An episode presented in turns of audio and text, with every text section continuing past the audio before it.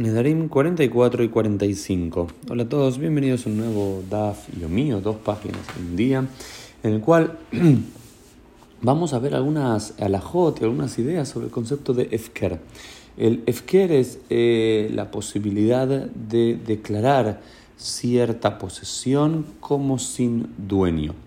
¿Y por qué eso sucede en el mundo antiguo? Por diferentes motivos.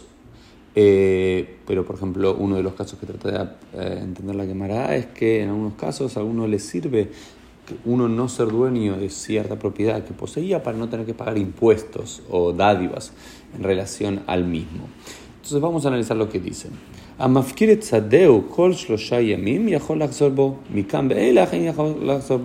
Dice así, si uno declaró que su campo, Stefker, mi campo se convierte en Efker, es decir, mi campo no tiene dueño, es decir, yo ya no tengo posesión sobre este campo. Durante los primeros tres días que uno hizo esa declaración, si nadie vino y tomó posesión de lo otro, porque era un campo vacío, libre y disponible, sin dueño, uno puede retractarse y volver a, volver a tomar posesión de su, de su campo. Em, como si nunca lo hubiese devuelto, nunca lo hubiese convertido en Efker. Esto llegado el caso de que nadie vino y lo, tomó. Sin embargo, luego de tres días, el campo ya se considera Efker, absolutamente, y uno no puede volver a tener posesión más allá de que vaya y lo recompre eh, nuevamente, ¿no? o lo, lo reasuma nuevamente. ¿Y esto por qué? Porque uno podría decir, bueno, esto yo ya no lo quiero más, no me interesa más, este campo, esta casa que le pertenece a tal persona, este auto, esto que yo lo, dejo acá y ya está, me, me, olvido de esto, esto ya no es mío, lo declaro efker, lo declaro como sin dueño, pero uno le da, a los mí le dan un tiempo determinado a la persona para poder arrepentirse de cierto asunto. Más de ese tiempo no.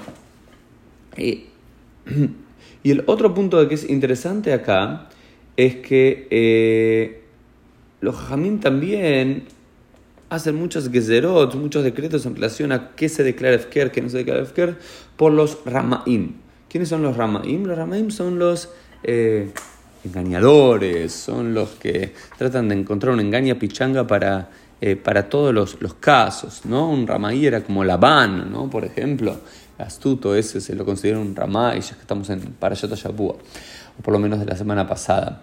¿Por qué? Porque al parecer, ya en la página 44b, se nos plantea qué pasa con esas personas que amafkir et karmo bayom. ¿Sí? Eh, amafkir et karmo le shahar beamad ube befrat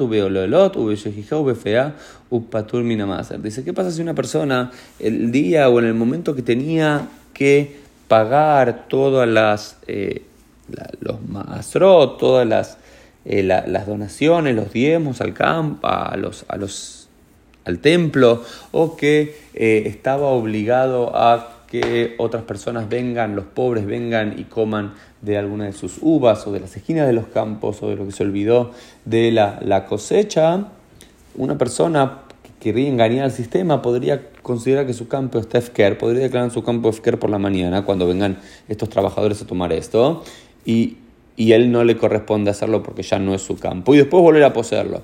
Los jamim nos dicen que aunque uno haga eso, igual tiene la obligación de hacer todas estas donaciones porque esto es un engaño al sistema y no tiene ninguna validez. Es decir, yo no puedo decir, no sé, yo tengo una propiedad, vamos a decir, de 10 millones de dólares y por eso tengo que pagar un impuesto de 50 mil dólares todos los años y cuando llegue el día para pagar esos impuestos, yo digo, esta casa ya no me pertenece a mí, esta casa es FKR, por lo cual no me pertenece a mí, no tengo que pagar impuestos e inmediatamente luego vuelvo y tomo posesión de mi casa una vez que se venza esas 24 horas en las cuales uno supuestamente tiene que pagar impuestos sobre su propiedad. Es más o menos lo que está planteando que la quemará. Y luego ya en la página 45A, una página muy pequeña porque ya pasamos al quinto capítulo, Dice, Kola mafkir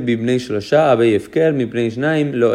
Que al parecer para poder algo que tenga estatus de efker, según la opinión mayoritaria de la aunque no es la única, uno tiene que declarar efker algo que algo queda sin propiedad frente a tres personas. No lo puede declarar frente a dos personas, frente a una persona o en soledad, sino que tiene que haber por lo menos tres testigos que uno declaró cierta propiedad como Efker para que haya testimonio de esto. Este fue el Dafimi del día. Shabbat Shalom para todos. Nos vemos Dios mediante en el día de mañana.